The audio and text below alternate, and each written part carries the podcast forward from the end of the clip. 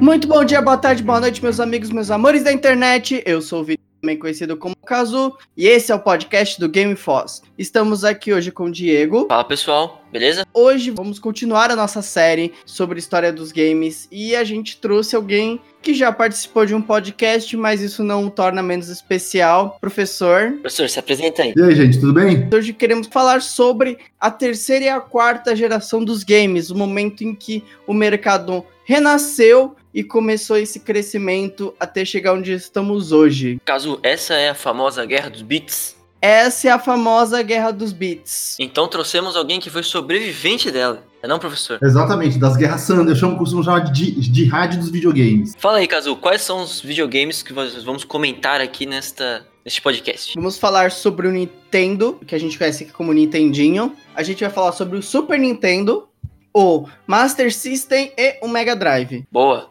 Então vamos começar? Boa. Vamos começar.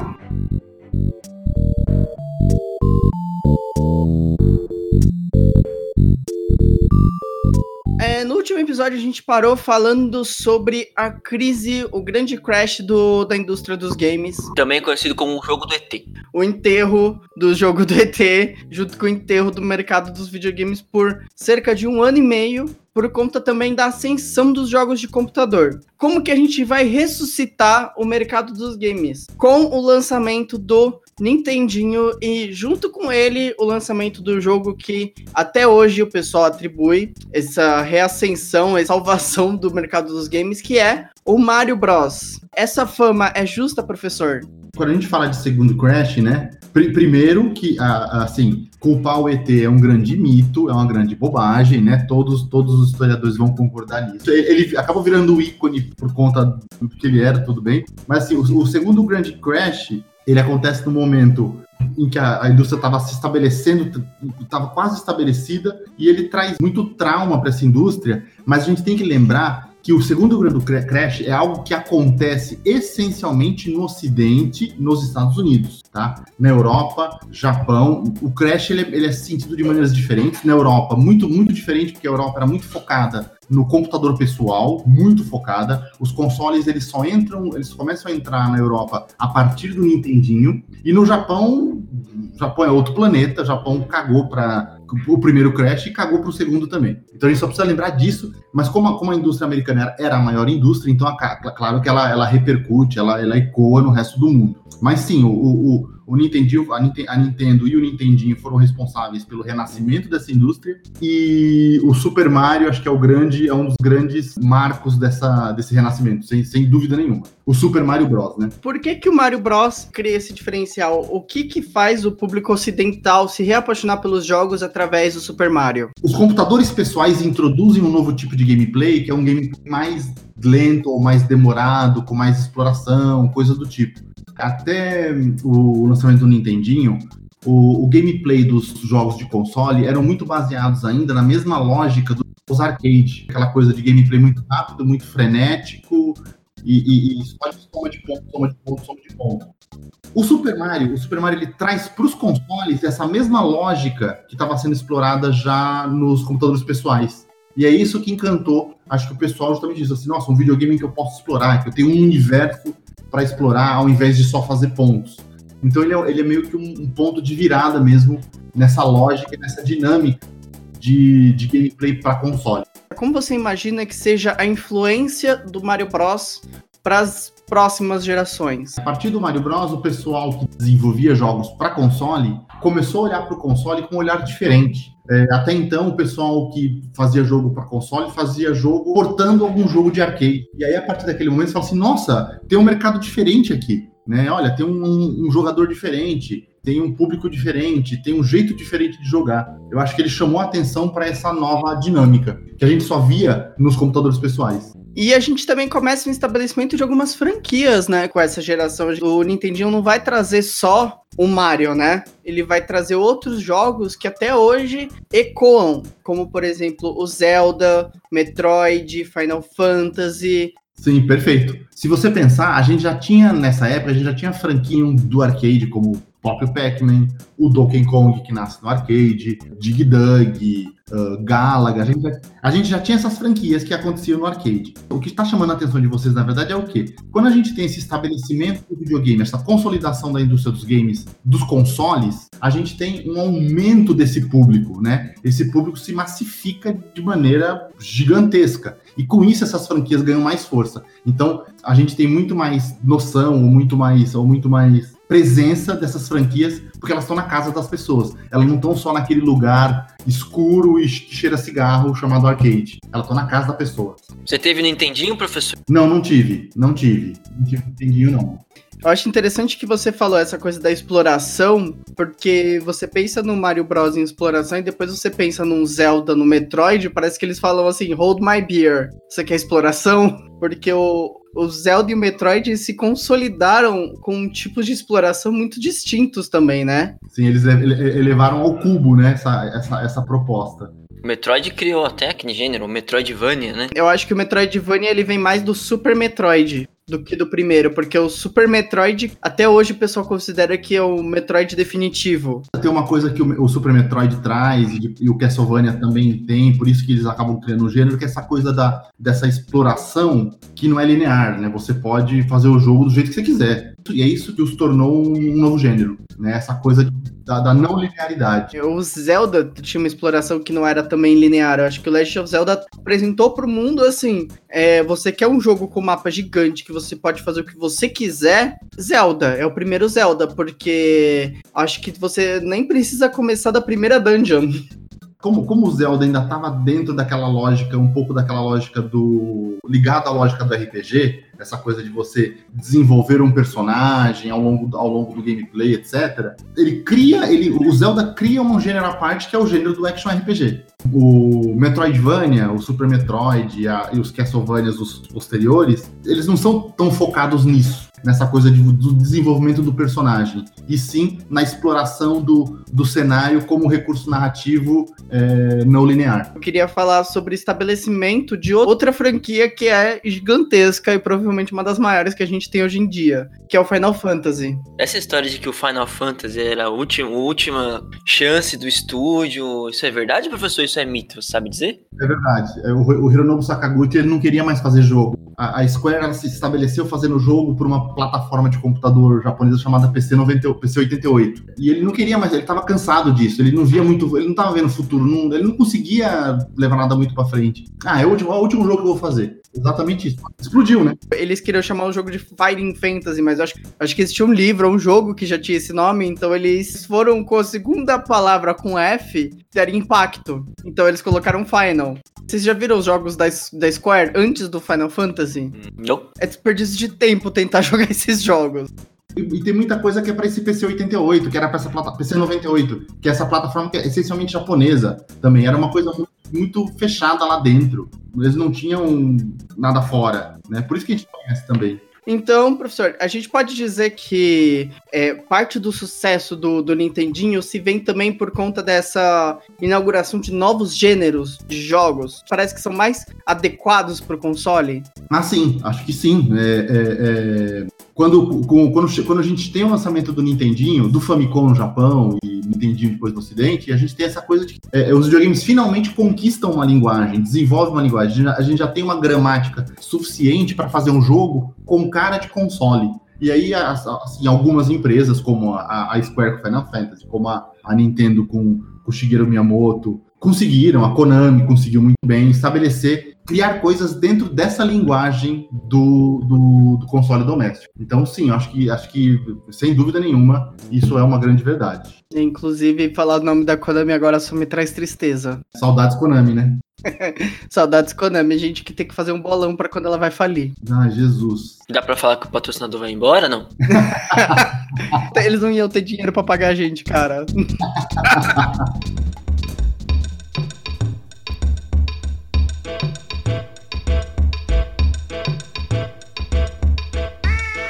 como é que entra a SEGA nessa história? A SEGA tem uma história curiosa, não, não, sei se vocês sabem, a SEGA é uma empresa japonesa fundada por um americano. Ok, essa eu não sabia. Foi fundada por um cara chamado David Rosen lá, na, lá logo, logo no, no pós-guerra, né? E Sega vende é, service games, eles faziam pista de boliche, coisa do tipo. E, e, a SEGA, ela, assim, ela, ela quando entra, entra a coisa do arcade na década de 70, ela resolve investir nisso, começa fazendo uma coisinha ou outra e se estabelece de fato no arcade em 82 com o lançamento do, do jogo Zaxxon, que é o primeiro jogo em, em, em perspectiva em vista isométrica né, da história. E a SEGA se transformou numa coisa, numa grande do arcade, numa empresa grande mas ela nunca foi uma empresa muito grande. E ela tentou, ao longo da história dela no Japão, da década de 80, a lançar consoles de videogame para tentar competir com a Nintendo. A partir do momento que a Nintendo lança o, o Famicom em 83 e dá certo o, o Famicom, algumas empresas tentaram concorrer, entre elas a Sega. A Sega vem com o nome de, é, é o SC1000, na verdade, né? Isso, SC1000. É um consolinho que eles fazem lá, que é um consolinho bem competente, bem interessante. É a, é a base do que vem a ser o Master System depois. E, e, e, só que eles não conseguem fazer cócega na Nintendo. Mesmo assim, sendo rainha do arcade, mesmo a mesma SEGA tendo um monte de franquia interessante do arcade que ela pode levar para o console, ela, ela, ela não consegue se estabelecer direitinho. Com o Mark III, eles resolvem depois lançar mundialmente e levam primeiro para a Europa e para os Estados Unidos como, como Master System, remodelam o console e levam como Master System. Nos Estados Unidos eles são traço, eles não vendem nada, não estabelecem nada nos Estados Unidos, zero. Na Europa faz um sucessinho muito, assim, relativo, tá? O, a Europa nessa época ainda está muito focada na coisa do computador pessoal. A Europa sempre curtiu muito essa coisa do computador pessoal. A cena deles de desenvolvimento de jogos para computador pessoal era muito rica, muito fértil, muito legal, muito bonita. Eu trato bastante disso nas minhas aulas. É uma cena que influenciou o desenvolvimento de games como um todo, no mundo todo até hoje. E por curiosidade, né, a gente, a gente tem a história da SEGA no Brasil, que como a Nintendo não, não vem para o Brasil oficialmente, mas na, metade, na, metade, na segunda metade dos anos 80, a SEGA consegue uma representação no Brasil através da Tectoy, então ele faz muito sucesso no Brasil por conta de ser um, único, um dos únicos videogames oficiais lançados no Brasil, né?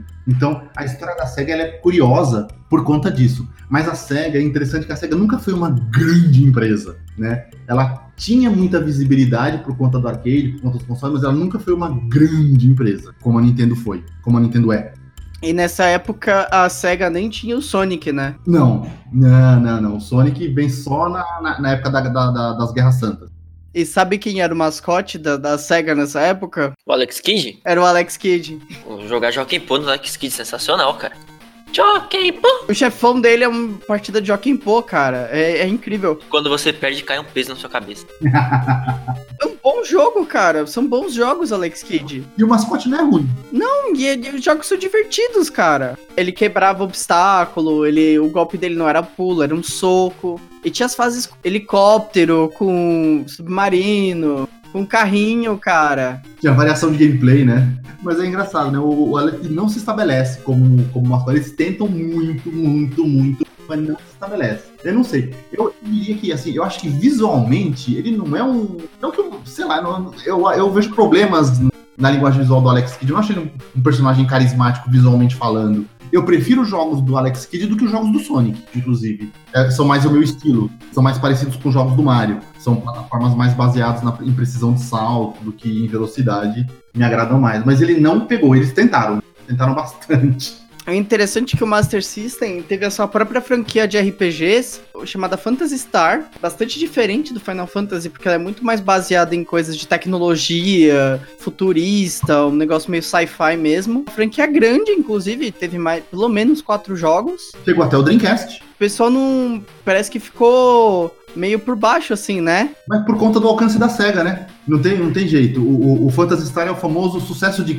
e fracasso de público. Todo review que você vê de Phantasy Star vai falar muito bem do jogo, vai falar que é um, um puta RPG, a, a narrativa é legal, o universo diegético do jogo é, é riquíssimo e não sei o que, mas assim, o alcance não, não, não teve alcance, não teve, não teve, penetração, não teve jeito. Por isso que é sucesso de crítica, fracasso de público. Outro jogo que, que é marcante do, do Master System é o famoso Altered Beast. Cara, esse aí eu joguei outro dia e é um daqueles jogos que é bom de você deixar na memória. Ele não envelheceu bem. Não. é um jogo de arcade, né, na verdade, que foi portado para esses consoles, né? Primeiro pro Mega Drive, depois pro Master System. Ele foi o primeiro jogo pack-in pro Mega Drive, na verdade, né? Porque era um jogo que mostrava muito bem a capa do que o Mega Drive, Mega Drive era capaz. E até o lançamento do Sonic, ele era o jogo, o, pack-in game do Mega Drive. Tanto do Mega Drive quanto do Genesis nos Estados Unidos. O hardware do Mega Drive, ele é baseado na plataforma de 16 bits, na mesma plataforma de 16 bits na qual o Altered Beast foi feito. Né? É a mesma plataforma. Ou seja, o Mega Drive é uma versão doméstica dessa, da plataforma 16 bits que a SEGA usava no, no, no arcade. É, por isso eles, eles portaram o, o Altered Beast e, e eram, eram a grande propaganda. Então aquela, aquela, aquela introzinha que tem aquela animaçãozinha do cara virando o lobo, o, o, o lobo e tal e tudo mais, é, é era grande propaganda. Eu lembro, eu lembro de ver aquilo nas lojas falando, mano, que videogame, que que é isso? a questão do sucesso do Brasil trouxe os famosos reskins, né? Os, as adaptações da, dos jogos pro, para temas brasileiros. Eu acho isso sensacional. O jogo da Turma da Mônica é sensacional, cara. Esse sucesso da Tectoy no Brasil realmente chamou a atenção. A Tectoy resolveu apostar em franquias nacionais, né? E, e, e licenciou os projetos da, da Turma da Mônica. Mas como a gente não, a gente não tinha ainda uma indústria nacional para desenvolver jogos, eles fizeram o quê? Resquinaram um, do, um dos Wonder Boy, nem lembro qual que é o Wonder Boy que eles resquinaram, é, que é um jogo muito bom, que é um jogo muito bom. A série Wonder Boy é uma série muito legal. Fizeram um trabalho muito bem feito, né? Assim, tem, eu não lembro qual que, qual que é deles. Acho que o primeiro, a narrativa fazia pouco sentido, na verdade, com a turma da Mônica. E eu tô vendo, tem um monte de. De reskins. É, o, tem jogo do, do Chapolin, do Castelo Ratimbum, Sapo Chulé, os invasores do Brejo, Sapo Chulé, mestre do Kung Fu. O, os Bomba Pet começaram aí, não? Os Bomba Pet. Mas assim, era, era, era, era, um jeito, era um jeito fácil e não muito caro de, de trazer jogos com temática nacional. A gente já tinha um público, né? Por isso que vocês lembram com carinho, porque vocês pensam, vocês eram um público que, que curtiu justamente ver um jogo de videogame com um tema nacional, com uma franquia nacional. Era divertido mesmo. Você tava lendo Turma da Mônica, inclusive. Você tava aprendendo a ler com a Turma da Mônica. Exato, era sensacional. Isso também deve ter afetado as vendas aqui no Brasil, porque aí a galera compra o que ela conhece, né? É, imagino que sim. Eu não sei, não, não sei qual foi o impacto, mas assim, com certeza ajuda. Lembrando que não foi a primeira vez que fizeram isso, né? A Philips lançou pro Odyssey em 83 o Didi na Mina Encantada. Oh, essa foi longe, hein, professor? Né? Que acho que foi a primeira vez que tentaram, assim, que resqui... Aliás, não resquinaram, só pegaram o jogo e mudaram o nome. Mas. que era um jogo que usava a franquia nacional e, tipo, foi um jogo que me impressionou muito na época. E é um jogo que eu comprei por causa disso, porque era um jogo dos Trapalhões. Você vê que é só marketing nesse caso, né? Porque só mudaram o nome do jogo. O, o Odyssey era muito, muito limitadinho, né? Então não, nem tinha o que reciclar. Não tinha muito o que fazer. O cara era um pixel. É, também tinham jogos que eram só europeus, que só tinham na, na Europa. Tipo, tem jogos que foram lançados Estados Unidos, Europa e América Latina. Você tinha. Você tinha jogos que eram mais Estados Unidos e Europa, que não chegaram no Brasil. E tinham jogos que eram só brasileiros e que eram só exclusivos da Europa. A gente tinha grandes, grandes desenvolvedoras na Europa que eram capazes de fazer jogo para console de verdade, fazer mesmo, não só ensinar a fazer, né? E aí, por algum motivo, de repente a, a SEGA dos tempos não se interessa e não lança, né? Os mercados são muito diferentes, Europa, Japão, Europa e Ocidente. A gente tem muita coisa que, é, que acontece isso, muito jogo que é alterado, adaptado, eu não vou lembrar que jogos agora, que, por exemplo, na, no, no, na Europa e no Japão eles são de um jeito, nos Estados Unidos eles deixaram tornaram o jogo mais lento, porque o americano não gostava, achava o jogo muito difícil. Tem um monte de jogo assim.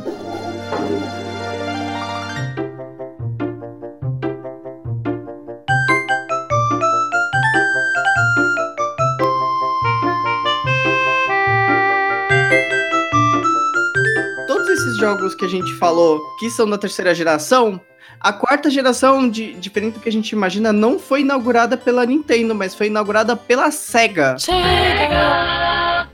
Tem que fazer os efeitos sonoros, né, cara? Sabe como é.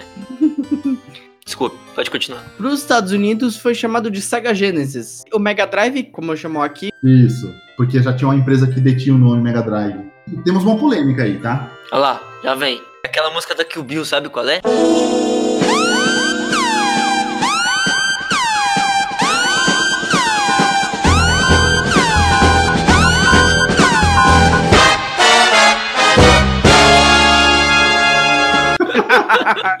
Muito bom. Então, lembra do, lembra do quadro lá do, do, do meu canal? O crossover com, com o quadro do professor aqui, hein, gente? Exato. O que acontece? Temos um console lançado exclusivamente no Japão em 87, que é o NEC Psy Engine, que é o meu console favorito da vida, inclusive. Esse console, ele é um console que ele traz muita polêmica, porque ele é um console híbrido. Ele é um console que tem um processamento central de 8 bits, mas a GPU dele é de 16. Portanto, alguns vão dizer que ele é um console de 16 bits, alguns vão dizer que ele é um console de 8 bits. Quando você vê os jogos de PC Engine de 87 e compara com os jogos de Nintendinho, o salto geracional é muito claro. Por isso, eu, eu, sou, eu sou dos que considero o PC Engine um console de 16 bits. E por conta disso, considero ele o primeiro console de 16 bits da história. Você quer falar só de número? É difícil falar só de número porque número engana, entendeu? Porque assim, o Mattel Intellivision é o primeiro console de 16 bits porque ele tem um, tem um, um, um processador 16 bits, lá de 1980. Só que o processador era um lixo e o salto geracional, você não sente o salto geracional do Atari 2600 pro Intellivision. Então ele não é um console de nova geração. Agora, quando você olha o NEC Psy Engine em relação ao Nintendinho da época, o salto geracional é muito, muito claro. É muito claro. Então eu considero o Psy Engine o primeiro, não o Mega Drive, que foi lançado em 88. Temos aí uma polêmica. É, número engana, realmente. O Atari Jaguar enganou bastante. Mesma coisa, gente. Ele é um console de 32 bits que tem um barramento de endereçamento de 4. Então, assim, os engenheiros de, de, de, de hardware de debatem se ele era ou não 64 bits. não é nem nossa essa discussão. O processador dele é de 32, ele, o marketing dele é 64 e os jogos são, são 16. Coitado do Jaguar, gente. E com o lançamento do Mega Drive, a gente tem o lançamento do grande mascote da SEGA, Sonic the Hedgehog. Um segundinho para colocar a música do Sonic.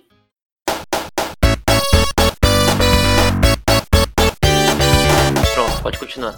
O, o, o Sonic ele foi lançado em 90. Ou seja, dois anos depois que o Mega Drive já estava no mercado. Na verdade, o, o, Sonic foi, ele foi encomendado para a equipe Naka para ser assim, a gente quer um jogo que seja o anti-Mario. O lance é o seguinte, o jovem da década de 90, ele, ele ou ele tomava Coca-Cola e jogava Mario, ou tomava Pepsi e jogava Sonic.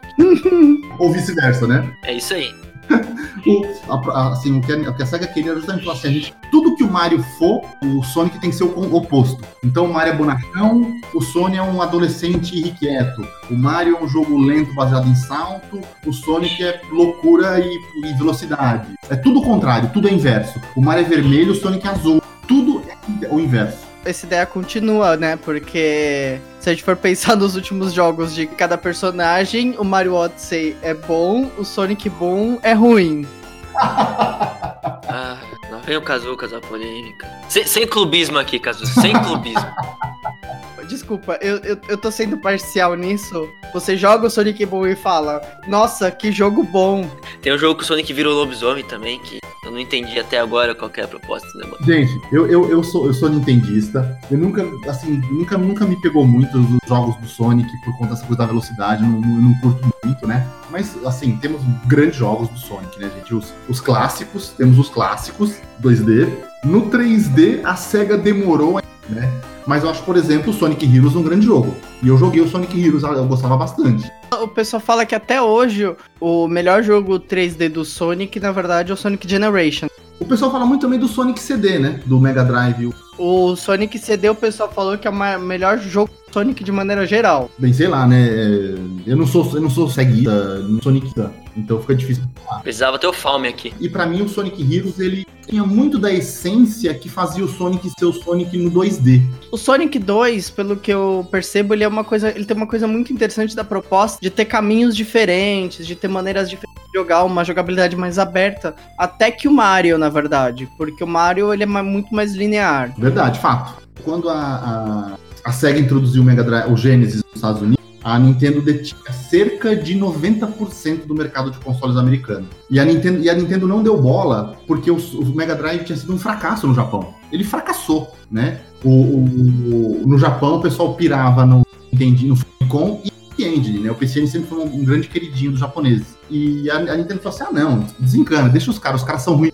Se a gente for pensar em questão de hardware, qual que era o superior, o Nintendinho ou o Master System? O Master System era superior ao Nintendinho. Tecnicamente falando, ele é superior. Ou em questão de biblioteca, o Nintendinho parecia superior. A, Nintendo conseguiu atrair muito, muito mais third parties e desenvolvedores legais para asa dela, né? E nessa época, já na época do Master System versus versus Famicom, a gente já tinha essa coisa de você, assim, dos desenvolvedores terem que escolher exclusividade, né? Então, assim, ou você tava com a Nintendo ou você tava com a Sega. Uhum. O grande trunfo da SEGA nessa época era, era as franquias de arcade, né? Que ela dominava a rainha do arcade. Isso vai continuar no Mega Drive, só que quando a, a, a SEGA lança o Mega Drive no ocidente, eles, eles foram muito, muito, muito inteligentes, e foi justamente o fato de focarem o público-alvo do Mega Drive, um público-alvo diferente da Nintendo. A Nintendo focava na criança, a SEGA começou a focar no adolescente. Por isso o SEGA Scream, vocês estavam brincando naquela hora, que era, tinha, a, a, toda a proposta da SEGA era muito mais agressiva, mais atitude, tinha cara mais, tinha uma cara mais adolescente. E isso pegou muito bem nos Estados Unidos. E aí, em um ano de Mega Drive no mercado americano, eles conseguiram fazer 50-50. Ô, louco. Sem Sonic. Eles foram muito inteligentes. É marketing, amigo.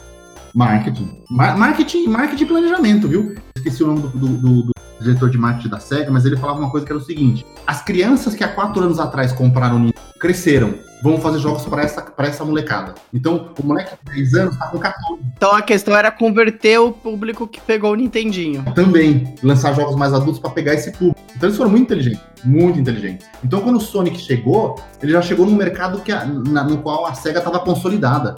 E aí, quando chega o Super Nintendo no, no, no mercado americano, que aliás a Nintendo ficou deitada em berço esplêndido durante muito tempo, né? Quando eles lançam o Super Nintendo, Aí a gente tem as Guerras Santas, o que eu chamo de Guerra Santa, da a jihad dos 16 bits. Vai começar. Aí começa. Começa aí. Você tinha que escolher um lado. Não tinha dinheiro pros dois, né? Não tinha dinheiro pros dois. Vamos fazer justiça à SEGA, porque a gente fala tanto de fala tanto de Mega Drive Sonic, Mega Drive Sonic. Quais outros grandes destaques a gente tem na biblioteca do Mega Drive? Deixa eu pensar aqui, deixa eu pensar aqui. O Aladdin do Mega Drive. Sensacional. Os jogos da Disney, da SEGA, os do Mickey são maravilhosos, são lindos, lindíssimos. Os Streets of Rage são maravilhosos. Gunstar Heroes. A biblioteca do Mega Drive é uma biblioteca muito legal. Eu acho que o melhor jogo do Batman, Batman e Robin. Hum, não sei, não conheço. Tinha Moonwalker. Moonwalker é muito bom. Apesar que Moonwalker é, sei lá, é polêmico também, né? Polêmico, polêmico. Eu acho que o gameplay dele é meio estranho, não, não curto, não. Ele tem charme, né? tem charme. É o Michael. é um jogo grandioso, né? Da Disney World of Illusion, né, que eu lembrei especificamente desse, que é muito, é muito boa, uh, somente para jogar de dois. E o jogo é lindo. Echo the Dolphin. Nossa, Echo the Dolphin. Echo the Dolphin, verdade. Echo the Dolphin é icônico, gente. Eu não sei se as pessoas entenderam ainda o que tá rolando lá, mas é um jogo bom. Road Rash. Road, Rash é sensacional. Sensacional, sensacional. O Space Harrier do, do Mega Drive é sensacional. É um porte muito bom do arcade. O, o jogo de corrida do Ayrton, o Sega Monaco GP, é um jogo de corrida muito bom. Então a gente tem grandes jogos, sim. No, no, no, além, além dos do Sonic, tem muita coisa. Cara, são muitos jogos bons do Mega Drive. Mas aí entra o Super Nintendo na cena. E aí ele lança o que provavelmente é um dos melhores jogos de plataforma 2D já lançados e provavelmente um dos jogos mais icônicos que a gente já teve. E foi título de lançamento, né? Exatamente. Super Mario World.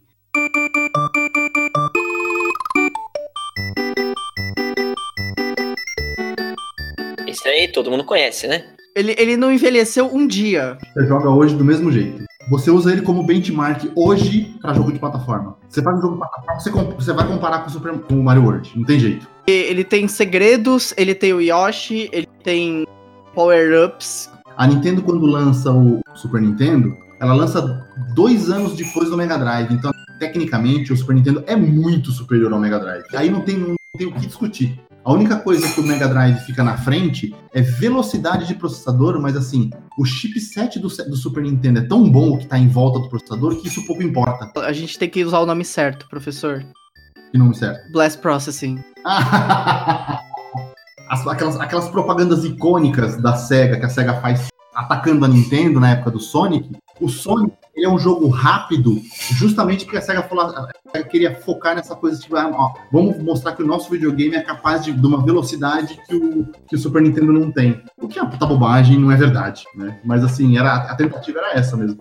A SEGA não tinha muito. Tecnicamente, era inferior e ponto final. Não, não tinha o que discutir. Assim, em questão de, de biblioteca de jogos, a gente deu um pouco de amor pro Mega Drive e tal, porque tem jogos muito bons. Mas assim, cara, ao a gente teve o, alguns dos melhores jogos da história no Super Nintendo também. Exatamente. tipo Link to the Past. Que eu comecei a jogar essa semana no Switch. É muito bom. Você vai ver Super Mario World, é muito bom. Super Metroid, Castlevania 4. Definidor de gênero. Chrono Trigger. Não há o que falar. Final Fantasy VI. Mother. É o Earthbound, né? É Earthbound. Ele não fez sucesso na época, cara, mas hoje ele é um clássico. Sucesso de crítica, fracasso de público.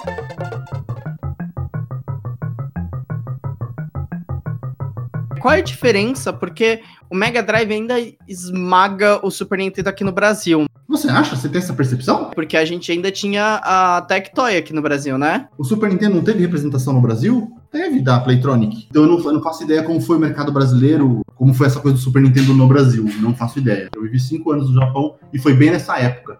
Existia uma diferença de preço entre os consoles? O Super Nintendo ele era mais caro. Aqui no Brasil, o Super Nintendo era bem mais caro. Lá fora também. Eu sou muito novinho pra essa, pra essa jihad aí, mas eu tenho a impressão de que eu vi muito mais Mega Drives do que Super Nintendo na minha convivência. Mas eu sou muito novinho, já tava no final, já tinha PlayStation 1, então. Eu tive Super Nintendo. Então você é um burguês safado, não conta. O Mega Drive foi lançado no Brasil em 89. A, a Tectoy teve aqui no Brasil pelo menos dois anos de janela sem concorrência. Então fica aí o questionamento. Mas eu acho que por conta da Tectoy, vendeu muito mais Mega Drive que Super Nintendo aqui no Brasil, porque o Super Nintendo também era mais caro. É, mas também a Tectoy vende negócio até hoje, inclusive Tectoy paga nós. E não foram, e não foram só dois anos, não, foram três, viu? Porque foi 90 no Brasil Mega Drive e 93 no Brasil. Foi 89 nos Estados Unidos. Nessa época, as franquias atingem um novo nível, né? Porque você tem muito forte o Sonic, muito forte o Mario, muito forte o Zelda, muito forte o Metroid. Vocês também estão esquecendo jogos de luta. Mortal Kombat, Street Fighter. A outra rivalidade Link que nasce nessa época, né? O Street Fighter 2 contra o Mortal Kombat. Inclusive, o Mortal Kombat do Mega Drive era melhor. Era melhor porque não tinha censura, né? É, exatamente. O Super Nintendo ganha em questão de jogo de luta, né? Por conta do controle mesmo, porque o controle do Super Nintendo era muito melhor. Não tem uma informação interessante de que o Mega Drive ganhou um botão a mais por conta disso, exatamente? Ele ganhou um controle diferente, né? É, então. Ele ganhou um controle totalmente diferente por conta desses jogos aí, não é? Sim, mas se você tem que lançar um controle novo porque o seu controle original não, não se sustenta, é é um problema. Então, mas a gente tem que lembrar que é o seguinte, não tinha jogo que usava seis botões, gente. O jogo que usava seis botões, o primeiro, assim, o primeiro foi o, foi o Street Fighter 2. Ele estabeleceu um novo padrão do que seria a interface física para videogame, é, pra- tanto para arcade quanto para console. Então, assim, é, não dá para culpar a SEGA. O problema do Kazu é que ele é muito nintendista. Ah, não, esse, esse controle não tem seis botões. Meu amigo, os, bot- os, os jogos estão usando dois botões.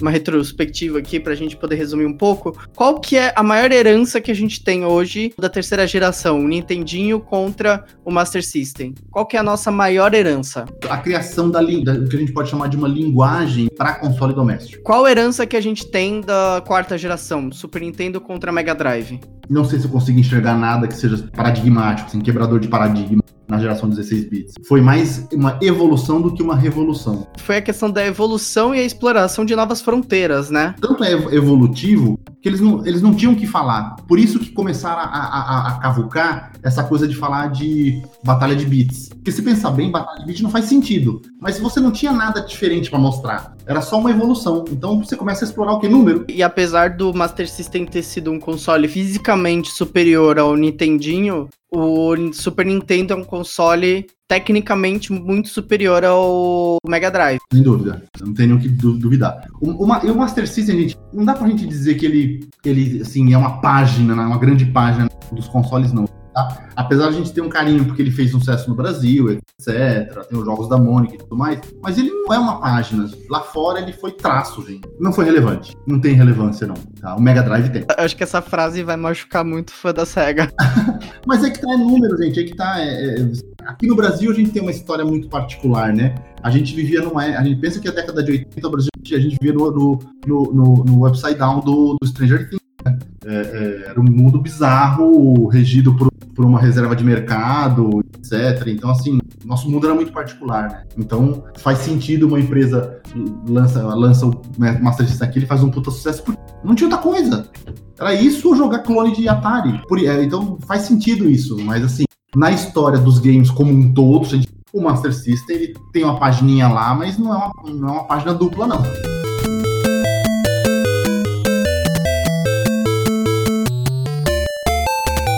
Queria fazer um parênteses, que a gente tem outra revolução acontecendo na, na época da quarta geração, né? Que a gente não pode deixar de citar o lançamento do Game Boy.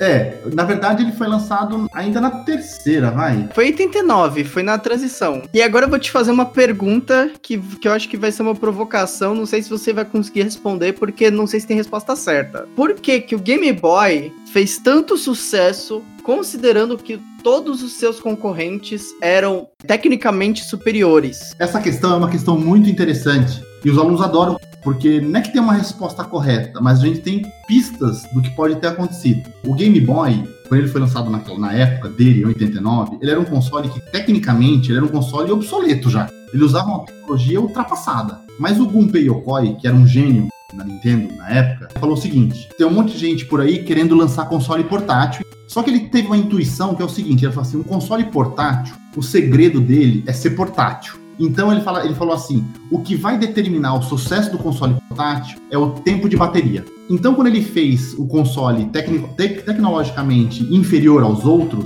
ele falou assim: mas é o que vai a bateria por conta disso, porque a tecnologia, são tecnologias mais antigas, o uso de energia era melhor. E não deu outra, né? Quem teve, quem teve o, o Game Boy tijolão primeiro, sabe que você põe quatro pilhas nele, você esquece das pilhas. Você não lembra de trocar de tanto tempo que dura. Aí você pega o, o Atari Lynx, que foi lançado no, no, um mês depois do Game Boy, o Atari Lynx consome seis pilhas pequenas em três horas. Nossa. Tem que andar com uma caixa de pilha, né? Pô, você tem que ser sócio da... Da, da Rayovac. Rayovac paga nós. Ou da Duracell, o Duracell paga nós também. É isso aí. Tem que ser sócio, porque não tem jeito. E, e assim, ele tava muito certo nisso. Porque assim, quando você olha o Atari Lynx, o Atari Lynx ele é um console, mas muito absurdo, absurdamente superior. Era um console, era um console portátil na mesma época do Game Boy, que era 16 bits já. Ixi. Era absurdo. Era, o, o Lynx é maravilhoso. Só que ele comia pilha com farinha.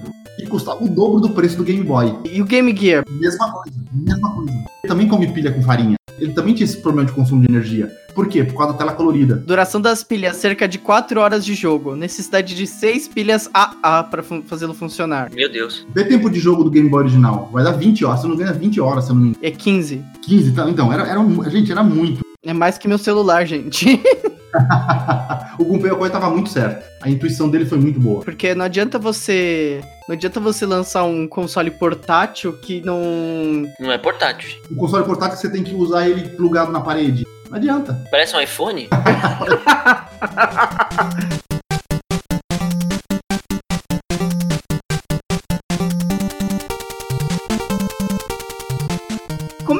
foi a transição da quarta para quinta geração? Assim a gente deixa o nosso cliffhanger pro próximo episódio. É um assunto gigantesco, porque da quarta para quinta, o que acontece? A gente tem uma indústria do game que já se estabelece como uma indústria maior que a do cinema. Então, tem muito player que vem entrar nesse mercado, né? Então, assim, a, a Atari volta com o Jaguar, Aí começa aquela coisa do multimídia, e aí vem aparece Philips com CDI, a Commodore lança o Amiga CD. Gente, tem muito, muita gente que começa a entrar nesse mercado nessa hora. Então, assim, a gente, a gente tem um momento em, sei lá, 93, 94, que você tem 10 consoles para escolher. Essa passagem da quarta para quinta foi conturbada, tinha muita gente nesse meio, esse caldo entornou. A gente tem a Nintendo, a, a Nintendo que cria, que cria a própria Nemesis, que é o PlayStation. Gente, é uma história.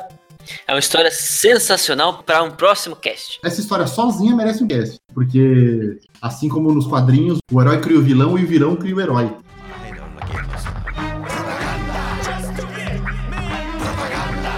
Agora é a, é hora do momento jabá, professor. Vamos lá. Professor, onde podemos te encontrar e conhecer mais do seu trabalho? Bem, vocês podem me encontrar na, na canal Doutor Videogame, Doutor Videogame por extenso. Lá tem alguns episódios já que eu estou colocando no ar, eu estou preparando tudo novo. Vocês podem me encontrar também na página do Facebook do Doutor Videogame. Lá vocês podem deixar comentário, pedido de coisas que gostariam de ver. E podem me encontrar aqui no Game Force, que eu acho que já é a segunda vez. Já vai ter uma terceira, outra quarta. Quero meu crachá, que já deixei de ser visita. É isso aí.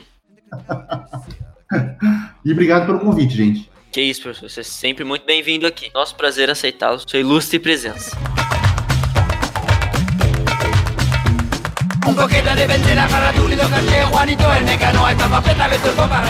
Mejor. Vamos seguir para as dicas da quinzena. Professor, o que, que você traz para nós? Olha, a gente tava falando do lançamento do Nintendinho, importante. Tem um episódio lá no meu canal do que eu trato justamente do lançamento do Famicom e como ele quase foi lançado no ocidente pela Atari, que é uma história curiosíssima, né? Então quem quiser dar uma, dar uma aprofundada, corre lá no, no meu canal lá que tem um, tem um vídeo interessante. Isso aí, vai estar linkado aqui. E você, Diego, o que, que você pode nos trazer aqui? Bom, eu vou recomendar um jogo que eu estou jogando e que provavelmente todo mundo já ouviu falar dele. O No Man's Sky. Todo mundo conhece a história do flop.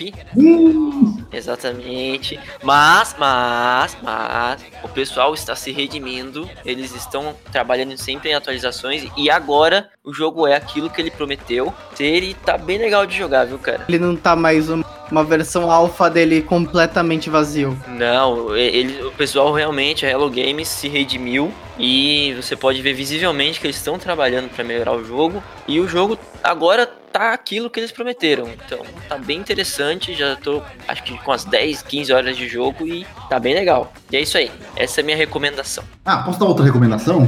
À vontade. Quem tiver Switch, baixa o, o- o Super Nintendo do Switch lá, o emuladorzinho, porque assim, tá uma delícia jogar os jogos do Nintendo no Switch. Eu comecei a jogar a Link to the Past, eu que nunca consegui jogar de verdade o jogo do Zelda, da, da franquia Zelda. Tô jogando e tô amando. Isso aí, fica a recomendação. Kazu, e você? O que que você traz pros nossos ouvintes? Eu vou trazer dois jogos. Um deles é bem polêmico, o outro é pouco conhecido, é o que a gente chama de underrated. Pra homenagear o Nintendinho, eu vou, vou falar pro pessoal jogar o Zelda 2 The Adventure of Link. É um jogo que ele não merece o hate que tem. E olha que eu tô apanhando do negócio. Você vai apanhar de mim, amigo. Hashtag polêmica. Não, é assim, de verdade, eu tô apanhando nesse jogo Tá, continue. mas assim, você apanha, mas cara, é muito divertido. De verdade, você poder lutar e você explorar as coisas, cara, é muito divertido. E encontrar os segredos também é legal, sabe? A maneira como ele coloca os inimigos na tela é um pouco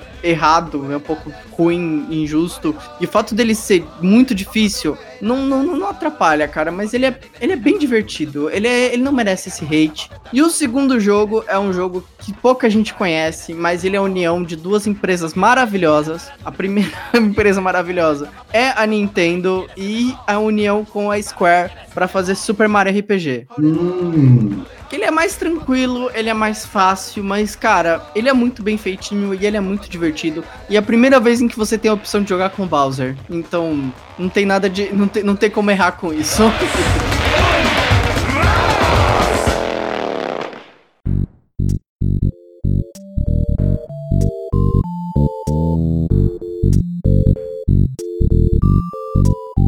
Kazu, esse foi o nosso episódio. Se o pessoal quiser falar com a gente, onde é que eles nos encontram? Qual é o e-mail? Contato arroba gamefoss.com, Rede social, Facebook, facebook.com barra gamefoss, Instagram, instagram.com barra game underline foss, Twitter. twitter.com barra game underline foss, Onde mais o pessoal pode encontrar a gente? Apple Podcasts, Deezer, Spotify, YouTube, todos, é só pesquisar Gamefoss que você encontra. Qual o link do nosso site? gamefoss.com.br Esse foi mais um episódio da semana. A gente vê vocês daqui a alguns dias. eu quero meu crachá. Vai ganhar. A gente quer o convite pro Play Café também. Opa, opa, só- deixa eu me arrumar, deixa eu É isso aí. Então, tchau, pessoal. Tchau. Tchau!